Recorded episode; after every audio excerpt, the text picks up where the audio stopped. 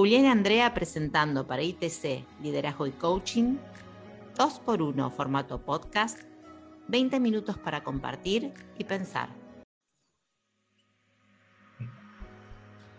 Hola a todos, ¿cómo están? Hola André, ¿cómo estás? Hola, hola Julio, hola audiencia, ¿cómo están? Un gusto poder compartir nuevamente estos espacios, una semana más, donde vamos a estar eh, conversando nuevamente con alguien que nos sorprendió con una de sus distinciones y hoy nos trae para regalarnos una distinción más, así que estoy muy entusiasmado con lo que viene ahora. Creo que va, a ser un tema que nos va a, permitir al menos eh, aprender Hoy conversamos sobre aprendizaje con María Cecilia Ortiz. Vamos directamente con ella.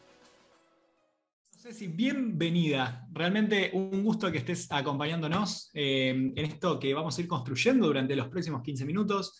Eh, me gustaría como para empezar, para empezar a introducir a la gente cada vez que, vamos eh, enfocándonos en esto que vamos llamando distinciones, tratamos como de hacer una introducción de, bueno, desde dónde nosotros entendemos el aprendizaje o, de qué es lo que vamos a hablar cuando hablamos de aprendizaje. Em, sería como, bueno, ¿cuál sería ese primer abordaje que nos podrías, que nos podrías traer? Bueno, gracias por la invitación. Es un gusto estar compartiendo con ustedes en este y en todos los ámbitos que nos toca compartir. Em, bueno, aprendizaje entendemos como, como poder hacer lo que antes no se podía. Poder hacer hoy lo que antes no se podía. Por lo tanto, implica, va a implicar reflexión y va a implicar acción y que, y que el contexto nuevo nos muestre algo distinto. No solo la idea de poder hacerlo, sino realmente poder ir llevando a cabo aquello que decimos que necesitamos aprender. Creo que es un buen punto de partida, ¿no? Porque a veces decimos, eh, aprendí que, y nos referimos a una reflexión que puede ser profunda, y que está bien y que es necesaria como, como pasos, pero creo que el aprendizaje tiene que ver finalmente con que eso forme parte de la nueva realidad. Y entonces hay un gran trabajo ahí a hacer.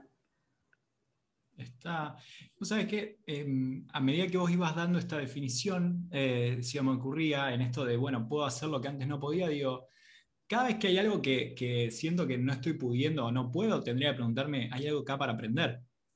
Claro, sí, y, está bueno porque em, tiene que ver con, nuestra vida de adultos, ¿no? Constantemente estamos necesitando aprender y no se refiere solo a lo académico. Entonces, si, podemos tener esa, como ese criterio para algo que quiero, que no estoy logrando, que no forma parte de mi realidad hoy, hay algo que necesito aprender. O hay algunas cosas que necesito aprender. Entonces, ir en búsqueda de eso. ¿Qué es lo que necesito aprender?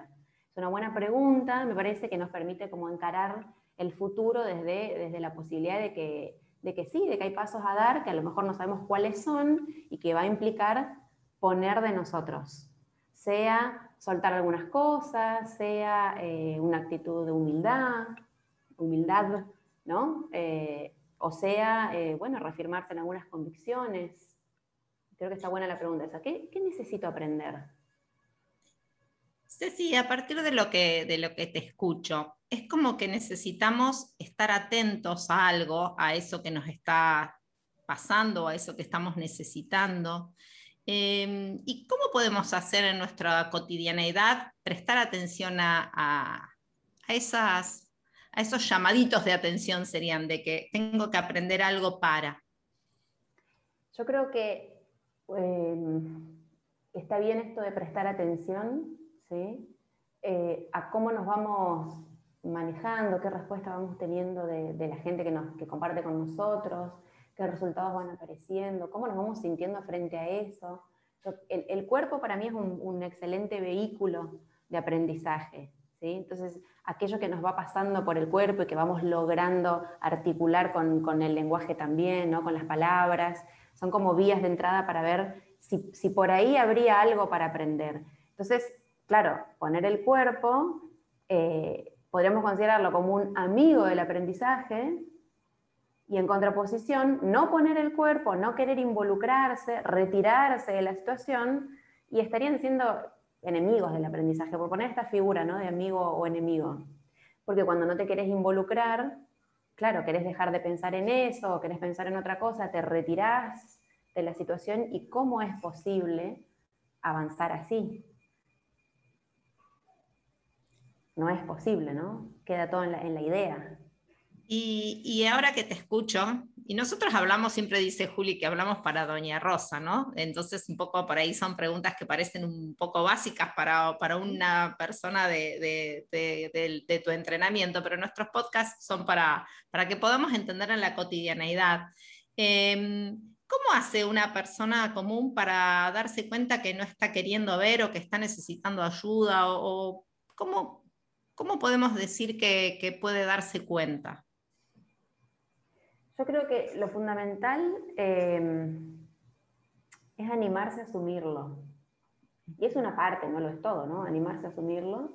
Decir, bueno, capaz que necesito ayuda. O sí, necesito ayuda, o necesito asistencia, o necesito compañía, o necesito coordinar, o necesito moverme. Eh, y considero que tiene que ver con mirar hacia afuera los resultados que se están obteniendo o no, mirar hacia afuera en cuanto a cómo están las relaciones y mirar hacia adentro en cuanto a cómo nos estamos, nos estamos posicionando frente a eso. Y me parece que está bueno poder hacerlo simple, poder hacer las, las, cuestiones simples para poder abordarlas, porque de nada sirve intelectualizar si eso después no, no, no nos conduce a poder eh, hacer el match con las situaciones cotidianas que son finalmente las que, las que, ¿no? las que llevamos adelante en nuestra vida. Entonces, y, también se me ocurre pensar en no dar nunca dar por concluido el aprendizaje.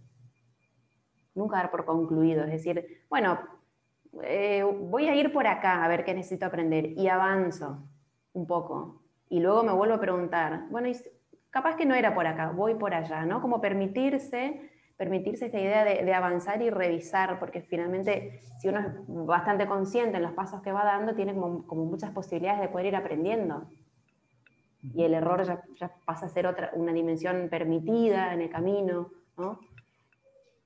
Em, recién iba, iba pensando en, algunas, en algunos momentos donde me relaciono de alguna manera con el aprendizaje.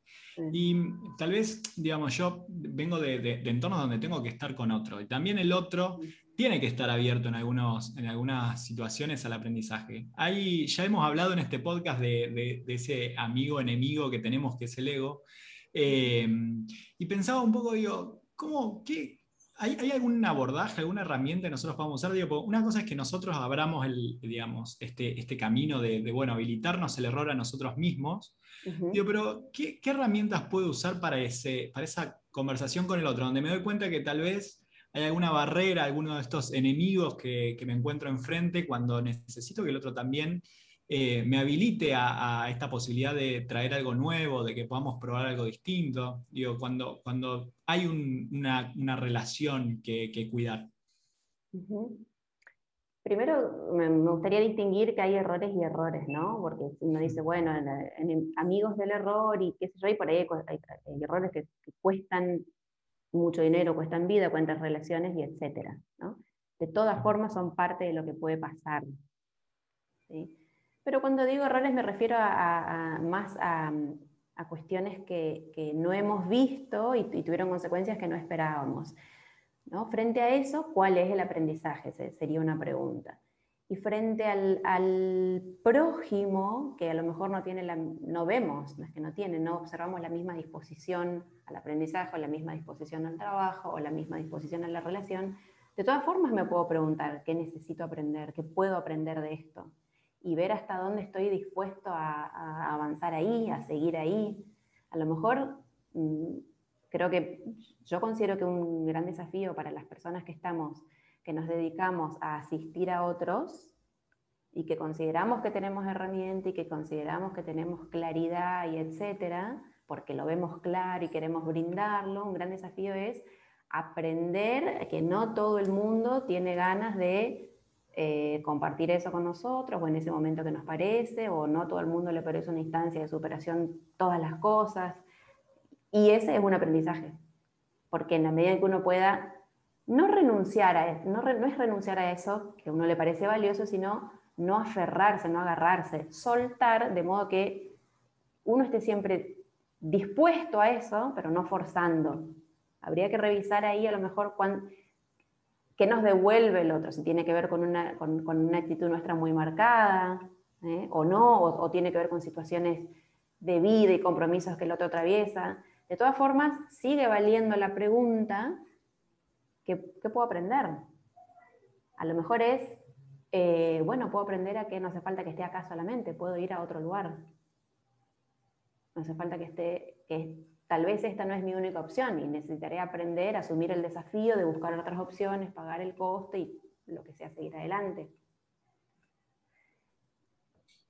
Y Ceci, cuando hablamos de enemigos del aprendizaje, como para también tener, porque pareciera que hablamos de un solo enemigo del aprendizaje, pero en general los seres humanos tenemos muchos enemigos que no nos permiten la apertura al aprendizaje. Para un poco conversar sobre eso, ¿cuáles, cuáles podríamos enunciar que, cuáles son, cuáles son los que cotidianamente los seres humanos tenemos y, y, qué es lo que no nos permiten? A mí me gustaría pensar en que son aspectos, ¿no? y ya vamos a ir nombrando algunos, eh, que todos podemos tener en diferentes instancias de la vida y no siempre también, y que no es que por estar sean enemigos, lo, que considero que, los hace enemigos, entre comillas, usando esta figura, es que ganen terreno. Si ganan terreno, hay otra cosa que está pidiendo terreno, eh, perdiendo terreno y ahí tendría para mí un sentido la figura del enemigo, porque que se te active no lo convierte en enemigo. Si, si, vamos no queriendo que se nos activen las cosas que no sabemos que se nos van a activar en las diferentes instancias de la vida, estamos entrando en un, en un paradigma de, querer controlar lo, incontrolable y no hay aprendizaje ahí. no creo que alguien quiera enojarse a propósito y sin embargo el enojo puede ser un amigo del aprendizaje. Si gana terreno. Entonces, tendría eso, ¿no? Es como decir, bueno, se me activó esta idea de que eh, yo sé más que el otro en este ámbito. Se me activó. Ok, atención. Si eso gana terreno, bueno, sí es un enemigo, porque no lo estoy escuchando al otro, no estoy compartiendo, no estoy construyendo, no escucho nada nuevo, no aprendo. Si, si digo, bueno, se activó, estar atento a que no sea este el, que me mueve, no sea esto lo que me guía, lo tengo ahí, lo suelto, y entonces me puedo, me, puedo ir conectando. Creo que creer que uno sabe más, o estar convencido de que uno sabe más y que por saber más es mejor, ¿no? creer que, eh, que, el, que el entender es lo mismo que aprender, o que con entender basta, o que con saber basta, o que aquello que yo sé es sinónimo de, verdad o sinónimo de lo más válido cuando sabemos que todo depende del método que se use para validar. No, no querer involucrarse, podrían cuando, cuando eso gana terreno, bueno, me resta posibilidad de aprendizaje, no querer poner el cuerpo, querer retirarse de las situaciones, no querer exponerse emocionalmente, considerar que entrar en ciertas emociones eh, podría resultar el terreno escabroso y entonces como no me conozco ahí, no quiero entrar y entonces hay situaciones que no vivo, que no me permito porque no me conozco eh, vulnerable, no me, no me gusta, cuando, no me gusto cuando estoy triste, no quiero entrar ahí, no me gusto cuando me pongo meloso, no quiero entrar ahí. Bueno, son, son cuestiones que si dejamos que avancen nos podrían estar restando la posibilidad de aprendizaje, de aprender me preguntaba recién cuando te escuchaba los ejemplos, digo, tal vez son como bastante negativos, pero negativos en, una, manera de mirar, digo, capaz que no me gusto eh, entrando en lo meloso, por ejemplo, pero puede, ser también un enemigo cuando me gusta siempre repetir lo mismo, digo, siempre me, siento siempre feliz siendo el, primero en hablar y nunca aprendí a darle la posibilidad de escuchar primero la opinión del otro, por ejemplo. Yo considero que sí, todo lo que sea en exceso podría restarnos posibilidad de aprendizaje, porque a lo mejor eh, en los contextos en los que te has movido, eh, bueno, estuvo bien tu figura de, protagonista, de líder y, estaba bien vista y qué sé yo, y de repente pasas un juego más grande donde eso no es bien recibido, y entonces ahí necesitas aprender algo nuevo, necesitas aprender cómo es en ese contexto. Yo creo que la clave, o una, no sé si la clave, pero una buena llave es estar atentos, eh, presentes en cada momento para no ir con respuestas viejas a situaciones nuevas. yo sé trabajar en equipo y vengo a este equipo nuevo donde, donde no me conocen, no sé trabajar en equipo. Sabía, tengo algunos datos y tengo experiencia, necesito poner apertura para ver qué es lo nuevo, ¿no? Yo sé ser líder, yo creo que si uno viene con respuestas viejas, eh, bueno, hay algo que se puede estar perdiendo de aprender. Muy bueno.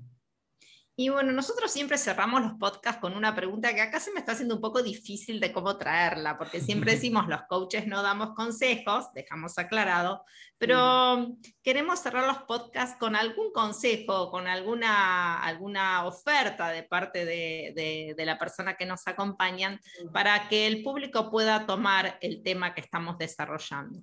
Entonces, por ahí, ¿qué le podrías decir, Cecilia, a quienes nos están escuchando que han escuchado esto de los, de los excesos para que no nos permiten el aprendizaje o de cómo habilitar los espacios de aprendizaje, ¿qué consejo le podríamos dar a la gente para que esté atento en lo cotidiano?